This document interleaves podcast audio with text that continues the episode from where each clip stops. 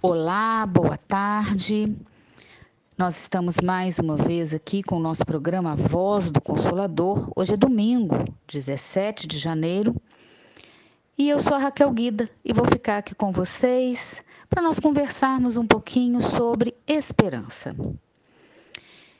Esse sentimento de quem vê como possível a realização daquilo que deseja, confiança em coisa boa, fé em uma vida melhor e essa esperança que muitas vezes precisa ser renovada, precisa ser alterada para melhor, precisa ser colocada como nova. Principalmente nessa época de transição planetária tão palpável como a que nós estamos vivendo agora. Mas vocês sabem que não se começa uma atividade dessa monta, um programa de rádio, sem pedir a Deus, a Jesus, nosso único mentor e guia, a espiritualidade amiga, que nos envolva envolva vocês, ouvintes, para que esse programa possa atingir o maior número de corações possíveis, para que nós possamos nos fazer entender a respeito da esperança. Bem, eu gostaria de abrir o programa falando um pouquinho de Leon Denis. Leon Denis tem um livro que chama-se Socialismo e Espiritismo, e esse livro foi escrito no período entre guerras. E Leon Denis pergunta a alguns espíritos mais evoluídos, alguns mentores, por que, que as guerras existiam, se eles não tinham como fazer parar porque tinha acabado a Primeira Grande Guerra e a Segunda já estava no horizonte. As pessoas percebiam isso. E também conversava a respeito da necessidade das pessoas entenderem que existe vida após a morte, que nós temos várias vivências, e a doutrina espírita vem nos explicar isso. E eles mandam uma mensagem muito bonita para Leon Denis. Esse livro tem mensagens muito bonitas. E eu tirei a frase de uma delas, falando sobre as guerras. Ele diz o seguinte: o ideal espírita vai se engrandecer. Mas antes que vossos feixes radiantes se juntem aos nossos, é preciso que a tempestade moral seja acalmada. Tempestade moral. E seguindo nessa mensagem, a espiritualidade amiga nos explicava duas coisas. A primeira é de que sim, é, a doutrina espírita não será a religião do futuro, mas o futuro de todas as religiões, ou seja, as pessoas vão entender, vão compreender o que na época de Cristo, de acordo com os livros que nós lemos, elas já compreendiam que é a reencarnação, a necessidade de nascer e renascer várias vezes. E aí, nós vamos perceber também, ele vai dizer, por que eles não intercediam para terminar com a guerra. E quando ele fala das tempestades morais serem acalmadas, eles explicam a Leo Denis que muitos daqueles líderes de países, de estados, e muitas pessoas também comum, não eram exatamente aquilo que aparentavam. Haviam interesses escusos por trás do que propunham.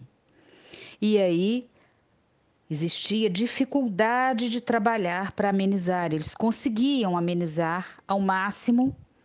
Deus não permite que nada seja ao excesso, que ninguém passe por pelo que não é necessário passar.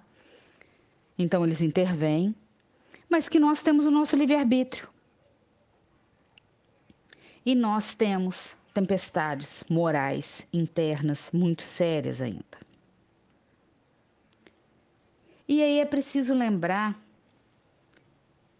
na primeira epístola de Paulo aos Coríntios, que ele diz: agora essas três virtudes, por isso são virtudes teologais, porque são mencionadas por Paulo: a fé, a esperança e a caridade permanecem.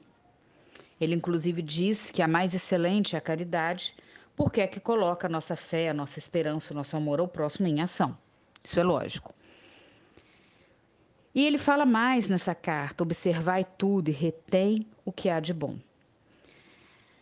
E isso é muito importante para nós tratarmos de esperança. Porque para nós, ainda iniciando a nossa evolução espiritual, nós sabemos que cada manhã que nasce é um teste para nossa perseverança e vontade. Persistir nos velhos projetos, sonhar com novos, superar obstáculos, conviver com ideias e opiniões diferentes, viver fases de alegria e fases tristes, saber colocar na balança os dias tristes e os dias felizes. Entender que muitas vezes os dias alegres pesam mais que os dias melancólicos. Por isso nós precisamos manter esperança. Mas para isso é preciso um certo amadurecimento. Porque nenhum de nós está imune de passar por experiências que exigem persistência e coragem. Estamos num planeta de provas e expiações. Então, todos vamos passar por algo que vai nos deixar em algum momento melancólicos, tristes. Isso é lógico. Todos nós temos problemas. Se nós encontrarmos alguém que diga que não tem problema, que nós tenhamos compaixão com essa pessoa, porque ela vive no estado de alienação. Nós encontramos sim pessoas que já aprenderam a elaborar esses problemas. Pessoas que já conseguem é, tirar proveito, aprender. Eu gosto muito do recomeçar, porque você está partindo da experiência, você já sabe, olha, isso não deu muito certo. Thomas Edison tentou quantas vezes? até conseguir fazer a luz, a luz elétrica, né? E ele dizia: não, as formas de não fazer eu já sei, então agora eu já parto para algo diferente.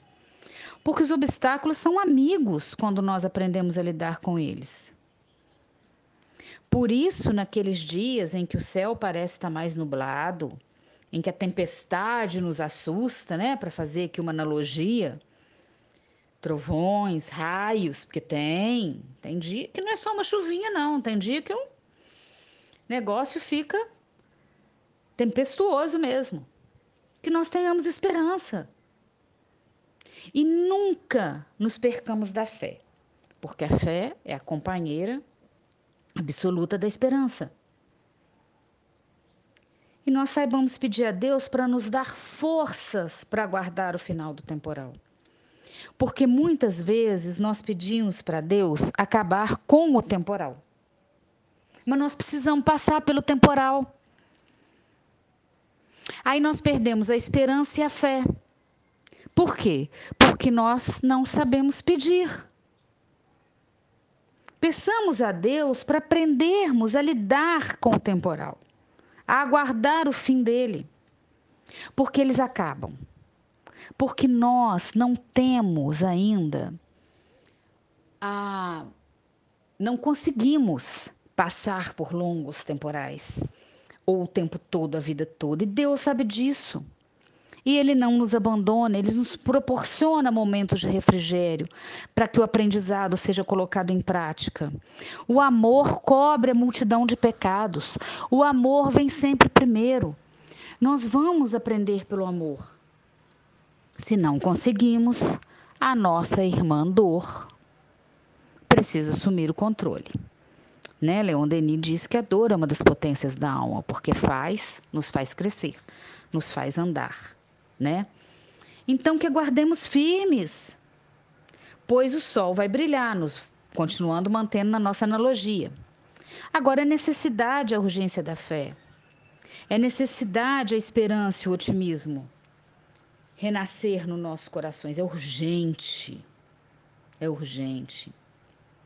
Agora, uma coisa que já no início do programa, que eu quero deixar claro para vocês, é que ter esperança não é achar que está tudo bem. Isso seria contraproducente.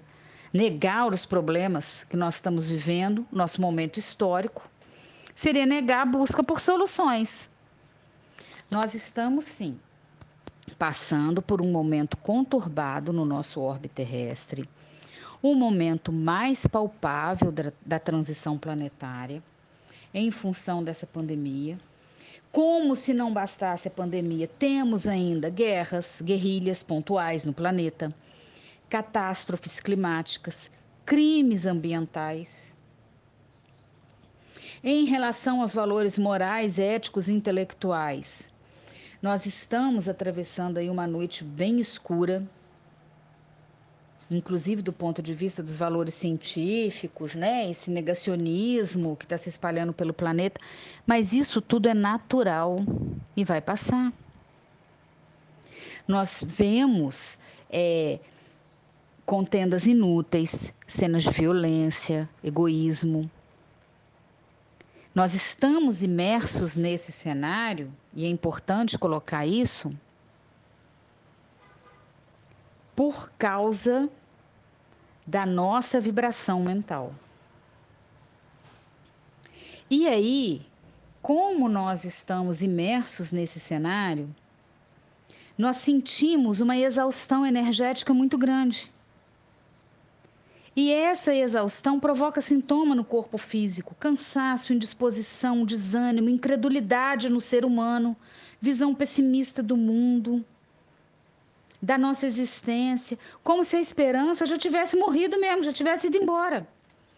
Mas a Joana de Ângeles vem nos lembrar, no livro dela Encontro com a Paz e a Saúde, psicografado pelo Divaldo, ela faz uma análise do comportamento humano nos dias atuais e ela chega à conclusão de que nós, criaturas humanas ainda, estamos parecendo anestesiadas pelo sofrimento, que nós perdemos o rumo e a confiança num futuro melhor. E ela nos diz o seguinte: olha, a sociedade está enferma. Olha que coisa importante que a Joana de Ângeles diz. Como a sociedade está enferma, ela influi no comportamento individual e o nosso comportamento individual é aglutinador do grupo social no qual nós vivemos. Então, isso é interdependente, esse, esse comportamento. Então, mutuamente, nós mantemos esse fluxo incessante de energia.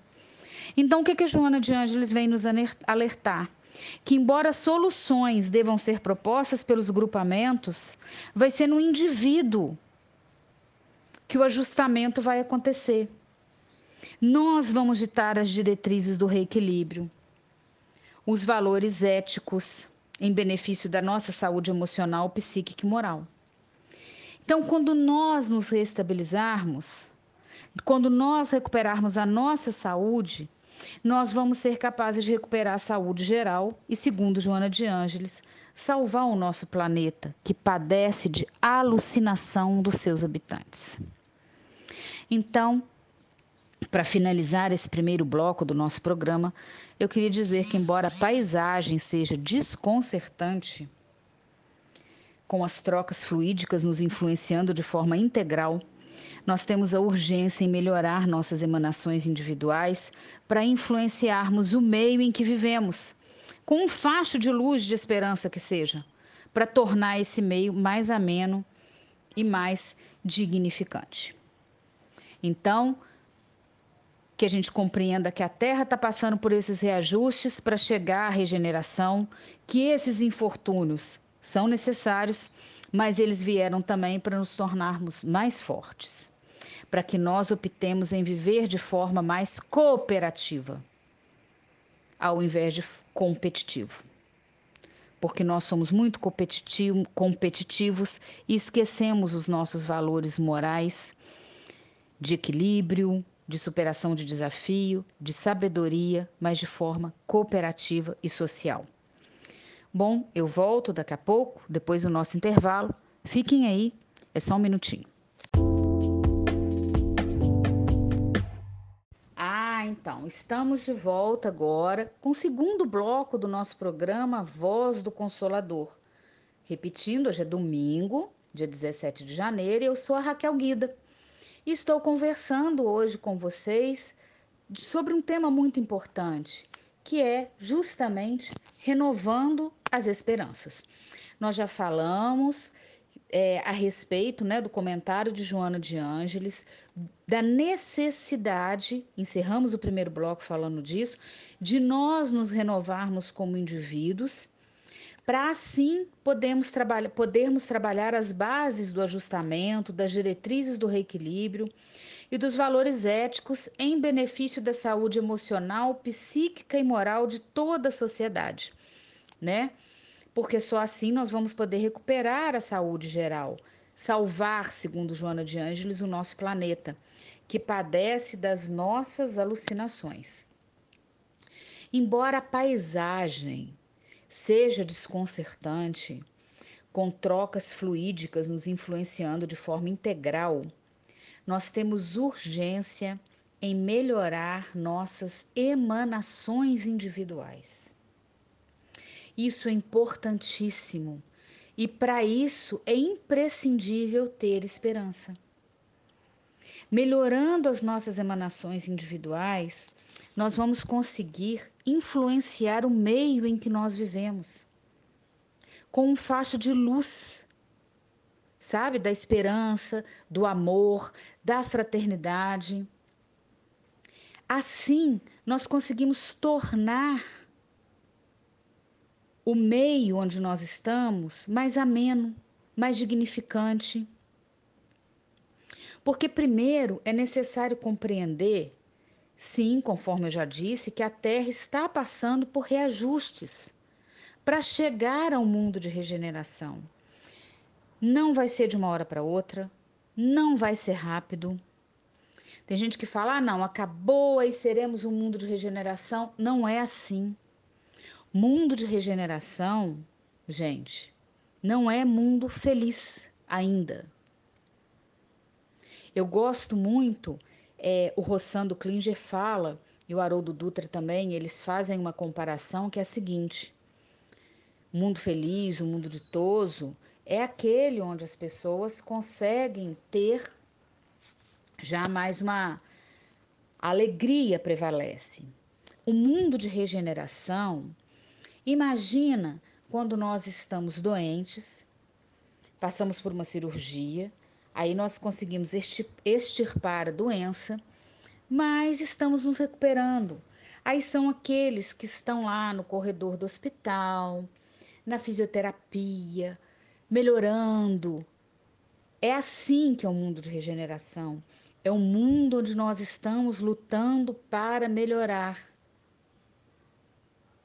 O mundo de regeneração não, não é aquele laboratório superior onde as pessoas desenvolvem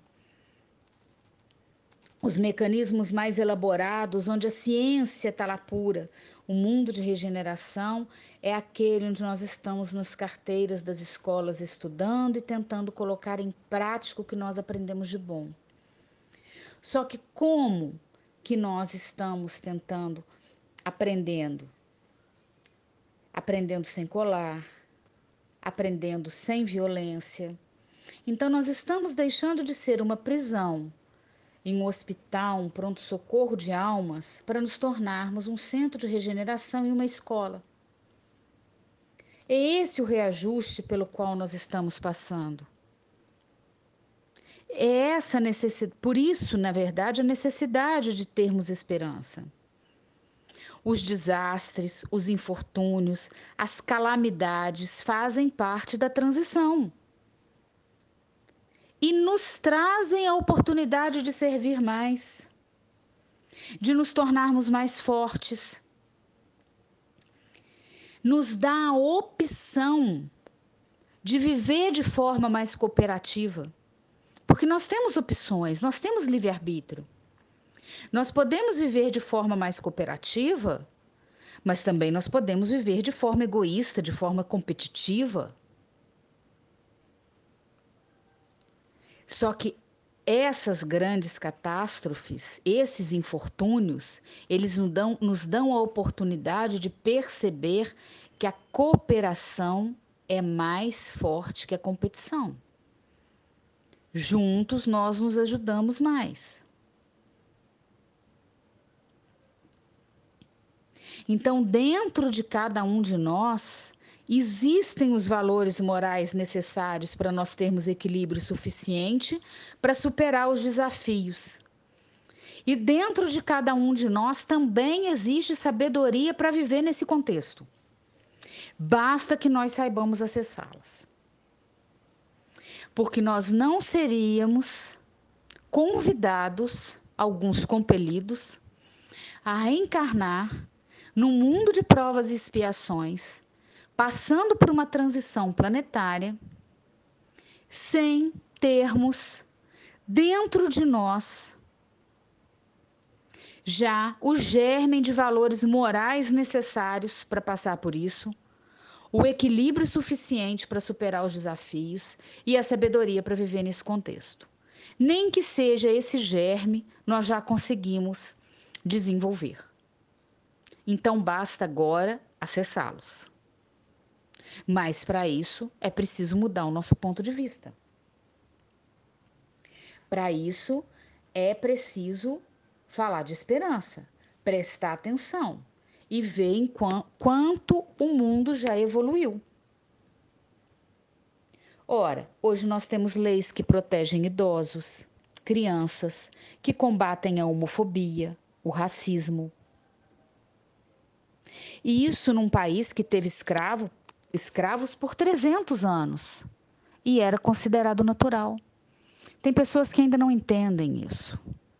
Tem pessoas que ainda não entendem sequer o sistema de cotas. Mas elas vão chegar a um ponto de entendimento. Hoje nós somos capazes de nos indignarmos com atos de violência contra a mulher, por exemplo. Até há pouco tempo, em briga de marido e mulher, não se metia colher. Um pai batendo e espancando um filho para educá-lo, entre aspas, não se metia colher. Hoje se mete a colher, a polícia, a justiça. Hoje nós mudamos a perspectiva. Hoje nós já conseguimos pensar que não é mais possível culpabilizar vítima de violência. Antes não. Antes era só o julgamento. E pior que isso, era o julgamento e a violência era banalizada. E eu queria falar com vocês do livro de um psicólogo canadense que chama Steven Pinker. Ele tomou, ele, ele vive, ele é radicado nos Estados Unidos, e ele tomou para ele o desafio duplo de responder as duas questões. O desafio duplo que ele tomou para ele: mostrar que a violência vem diminuindo ao longo dos séculos, desde a antiguidade, e explicar as razões pelas quais as pessoas têm trilhado o caminho da paz com mais frequência, seja nas relações interpessoais, seja na diplomacia global. Esse livro é de 2011, chama-se Os Anjos Bons da Nossa Natureza. É um livro enorme, ele tem, uma, acho que ele tem 1.500 páginas mas outro dia eu fui procurar, eu achei tão engraçado, tem um livro que é o resumo dele. Então, quem quiser, né? O autor, ele argumenta que a violência no mundo, ela declinou a longo e a curto prazo e sugere explicações sobre o porquê isso aconteceu. O livro é uma, tem uma riqueza de dados muito grande, ele é documentado, ele consegue documentar o declínio da violência ao longo do tempo e geograficamente. E ele mostra um quadro de declínio maciço da violência de todas as formas, desde a guerra até o melhor tratamento que hoje nós damos, por exemplo, para crianças, conforme eu já, já disse antes. O aumento da, da alfabetização, a empatia crescente entre as populações, a importância da comunicação. Ele trata da feminização, o que, que é isso? É o crescente respeito pelos interesses e valores das mulheres, e assim vai. Eu acho muito interessante quando ele fala da importância da alfabetização, da empatia e da comunicação. Porque se nós formos pensarmos, chegarmos quando Jesus encarnou entre nós, vejam que eu uso o verbo encarnar e não reencarnar, porque ele é um espírito puro e ele não teve nenhuma outra vivência na Terra, planeta que ele plasmou. Então, existiam os escribas. Raras pessoas sabiam ler e escrever. Aí vocês vão dizer: Ah, Raquel, mas nós temos um, um número considerável de analfabetos. Você não pode desconsiderar que 17% da população é analfabeta e que 7% dessa população tem mais de 15 anos e aí não, não consegue. Não. É um número alto. Mas isso já mudou. Antigamente existiam os escribas. Escrever era uma profissão, porque nem todos sabiam ler e escrever. Hoje esse número já aumentou. A empatia, se colocar no lugar do próximo, já existe uma discussão mais ampla sobre isso. E tudo isso se faz porque aumentou a comunicação nós aprendemos a nos comunicarmos. Nós estamos melhorando e comunicação pressupõe diálogo. Estamos conseguindo dialogar. Então isso é muito importante. Esse esse autor, ele cita, né, o, o Steven Pinker, ele cita o que ele chama de cinco demônios interiores que nós temos, e eu vou usar o termo porque o termo é dele, e os quatro bons anjos que nos fazem crescer. Mas eu vou conversar com vocês sobre isso no próximo bloco do nosso programa. Daqui a pouco eu volto, não saiam daí, é só um minutinho e eu já já estou de volta.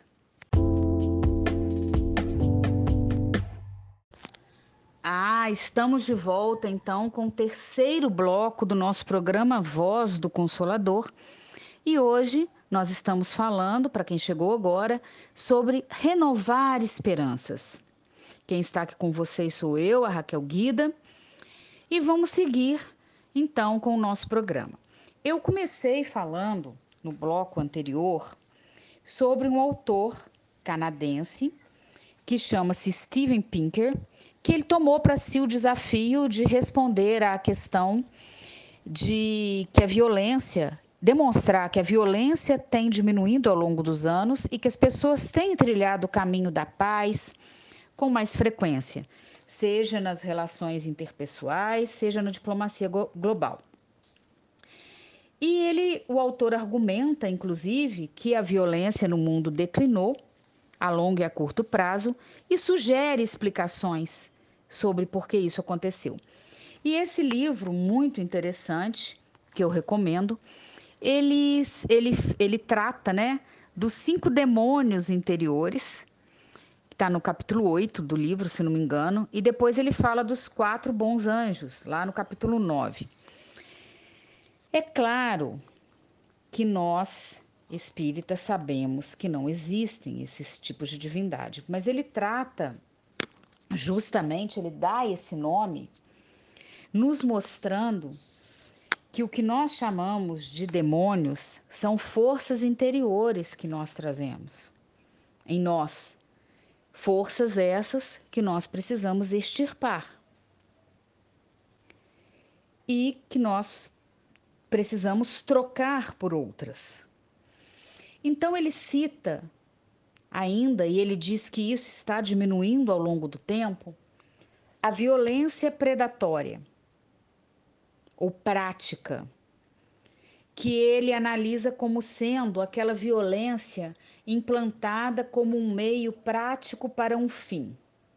Por exemplo, você armar a, a população para diminuir a violência, a pena de morte, são violências práticas, violências que são implantadas como um meio prático para um fim que possivelmente nós não vamos conseguir, que é extirpar a violência. E a violência predatória, que são as guerras, as, aquela violência para tomar o bem de alguém,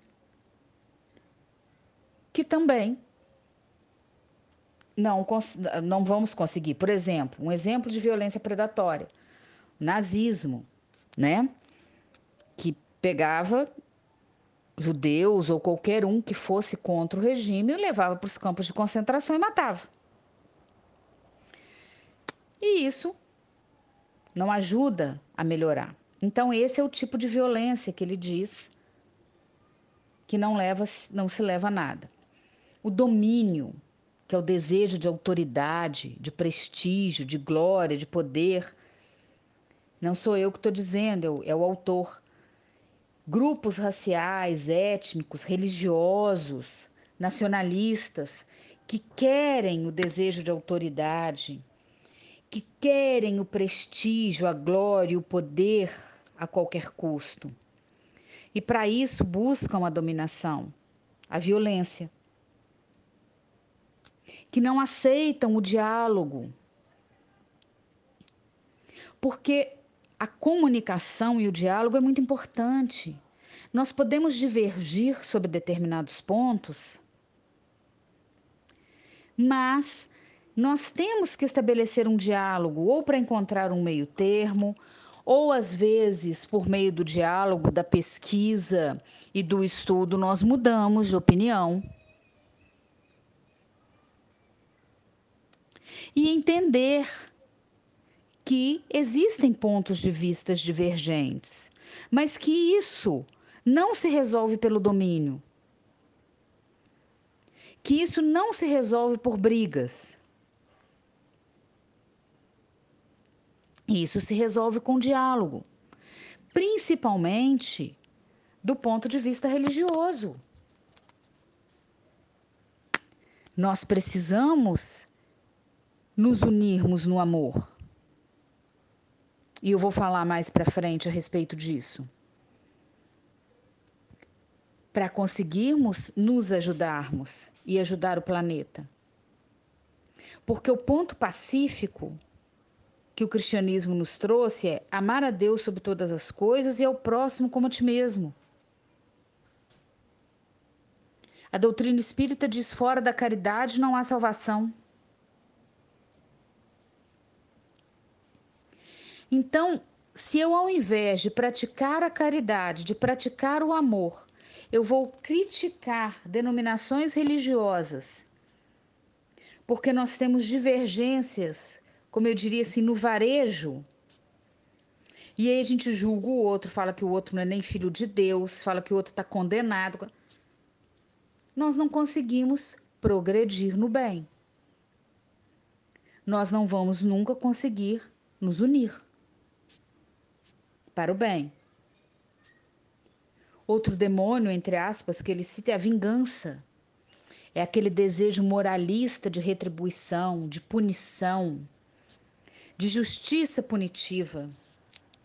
E aqui eu queria abrir um parênteses para falar sobre direitos humanos. Nós ainda estamos muito atrasados em relação aos direitos humanos. Direitos humanos não é para passar a mão na cabeça de criminoso, como muitos dizem por aí. Direitos humanos é para garantir que o Estado, aí com E maiúsculo, não brutalize pessoas que nos brutalizaram em algum, de, de alguma forma. É para garantir que seja que nós tenhamos reeducação e não punição. E aí eu gosto de lembrar que o espírito Sheila, no livro De Verdade para Você, quando ela é perguntada sobre as prisões no Brasil, ela diz que nós estamos muito longe de reeducação. Se nós estamos longe, é porque nós ainda desejamos a punição. Ah, o que, que tem? E a família que recebeu a, a, a ofensa? E a família que foi agredida, para elas não tem direitos humanos? Tem. Claro que tem. Existem leis que punem essas pessoas. Essas pessoas não podem estar soltas, essas pessoas precisam ser reeducadas, precisam ser recolhidas, retiradas do convívio da sociedade em algum momento para se reestruturarem. Tanto é assim que Deus separa alguns espaços para aqueles nossos irmãos que erraram profundamente se reeducarem. Diz Chico Xavier que Hitler está exilado em Plutão, que ele consegue eventualmente receber, ele recebe a visita de Gandhi, que pediu a ele que fosse, é, pediu essa autoridade, mas a gente não sabe se ele consegue percebê-lo. Aí tem um novo livro que chama de Coração Aberto. Tem uma entrevista no final com o espírito José Grosso, que algumas pessoas dizem que Lampião está na Lua, que também seria um ponto de refúgio para esses espíritos. E eles perguntam para Zé Grosso se é verdade isso, porque Zé Grosso foi um cangaceiro e fez parte do grupo do Lampião e não concordou com a violência, saiu e, portanto, foi assassinado, ele, ele diz que Jesus, olha, olha a sabedoria divina, que Deus separa esses espaços para os irmãos mais necessitados, para que eles não recebam as vibrações negativas que nós atiramos nele a todo momento. Imagina milhares de pessoas lembrando o que Hitler fez, lembrando o que vários outros, e não é só ele que está lá, lembrando o que Lampião fez. Imagina esses torturadores, esses governantes déspotas, e nós vibrando negativo, vibrando negativo. Então, é que é para eles, é que para essas vibrações não cheguem até eles, é para eles ficarem isolados e não sofrerem tanto. E poderem se reeducar espiritualmente. Então, se nós temos esse exemplo na espiritualidade, por que não agir assim aqui? Quando Jesus deu a outra face, ele não impediu a defesa, mas ele interditou a vingança. Esse desejo falso moralista de retribuição, de punição. Porque a lei de justiça, a lei de causa e efeito, ela vai acontecer porque nós precisamos nos reequilibrarmos com o universo. Mas a vingança, desejar o mal, nós sabemos precisar conviver com isso. E mais, aí ele junta a vingança, o sadismo. O que é o sadismo? É o influxo deliberado de dor sem propósito. São aquelas pessoas que gostam de desfrutar do sofrimento do outro Quantas pessoas nós estamos vendo assim?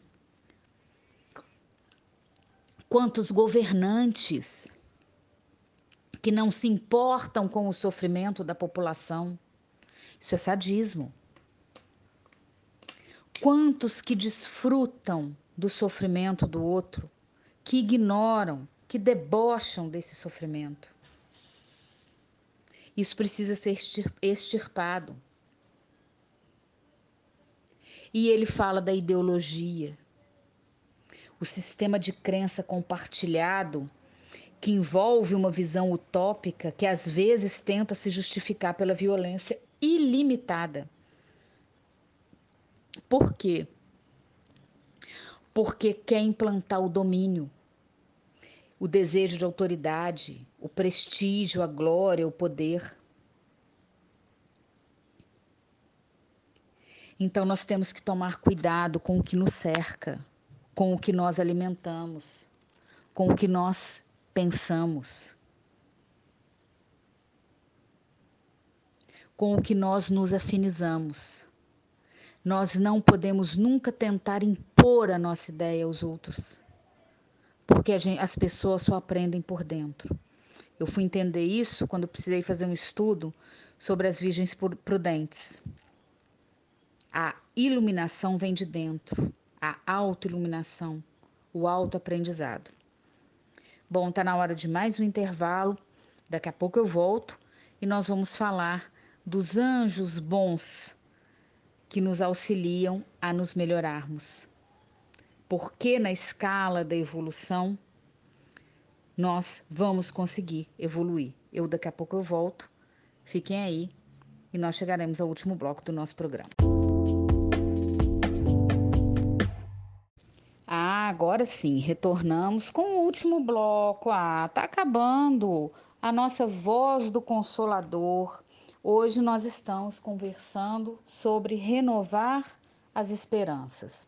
E eu estava falando aqui de um livro muito interessante, escrito por um psicólogo canadense, né, que se chama Steven Pinks, e ele está dizendo sobre. É, ele, ele mostra né, que a violência diminuiu ao longo dos anos, ele prova isso com os estudos dele. E eu achei muito interessante trazer isso aqui, porque se o tema é renovando esperanças, nós temos que mudar um pouquinho a nossa visão de mundo, né?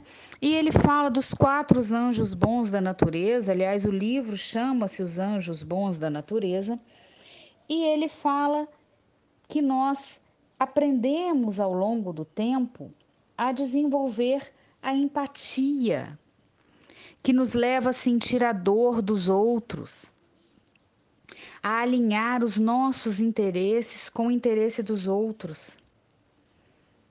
Isso nós já conseguimos aprender. Isso está nos ajudando a crescer. Nós desenvolvemos o autocontrole. O que, que, é isso? É antecipar as consequências de agir sobre nossos impulsos e inibir esses impulsos de acordo com a consequência que ele pode gerar é aquela questão de nós aprendermos a falar não, a colocar limites, porque nós ainda convivemos com irmãos que não têm muito limite, que são invasivos, sem sermos agressivos. É entender que a agressividade nos impede de sermos ouvidos, nos impede de termos uma comunicação propícia com o outro. Porque aí, por mais importante que seja o que nós temos a dizer, se nós usamos de violência, a pessoa que precisa ouvir vai prestar mais atenção na forma que no conteúdo. E aí nós vamos nos perder, né? Diz também que nós desenvolvemos o sentido moral que santifica um conjunto de normas e que governam as nossas interações entre nós, interpessoal e culturalmente. Nós já conseguimos desenvolver esse sentido moral. E quando nós conseguimos governar as nossas interações, nós conseguimos aumentar o nosso senso moral e diminuir a violência. Agora, é claro que se essas normas são tribais, autoritárias, puritanas, a violência tende a aumentar. Então, nós temos que prestar muita atenção. Eu gosto muito de filosofia, porque na filosofia nós temos um, um parâmetro que diz: nós temos a bússola, e a balança. A bússola nos diz para onde seguirmos. E a balança é aquilo que você fala, não, o senso moral, o senso ético, e aí a balança seria talvez a ética. O senso moral é aquele que nos guia, que nos diz como nós temos que seguir. E a balança é o que fala o momento de agir ou como agir, ou apesar de termos que seguir por um ponto, será que não dá para contrabalançarmos, porque ainda estamos num planeta de provas e expiações? E isso nos leva ao quarto anjo bom que ele diz, que é a razão. A razão nos tira dos nossos pontos de vista paroquiais, como ele diz. O que é paroquial? Não quer dizer a igreja ou a denominação religiosa, mas é sem amplitude, é provinciano, é restrito, é estreito. As paróquias eram restritas a, a, a, a igrejas. E aí, o termo paroquial se expandiu, tá? Para sem amplitude, provinciano, restrito, estreito. A razão nos tira desses pontos de vista restritos. Por isso é tão importante agirmos com a razão.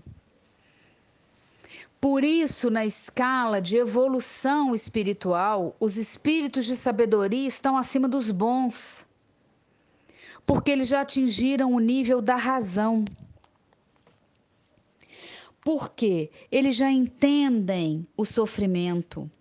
E aí, no livro dos Espíritos, eles nos explicam, Allan Kardec nos explica, que muitas vezes os espíritos bons às vezes vacilam, e o Emmanuel fala isso também.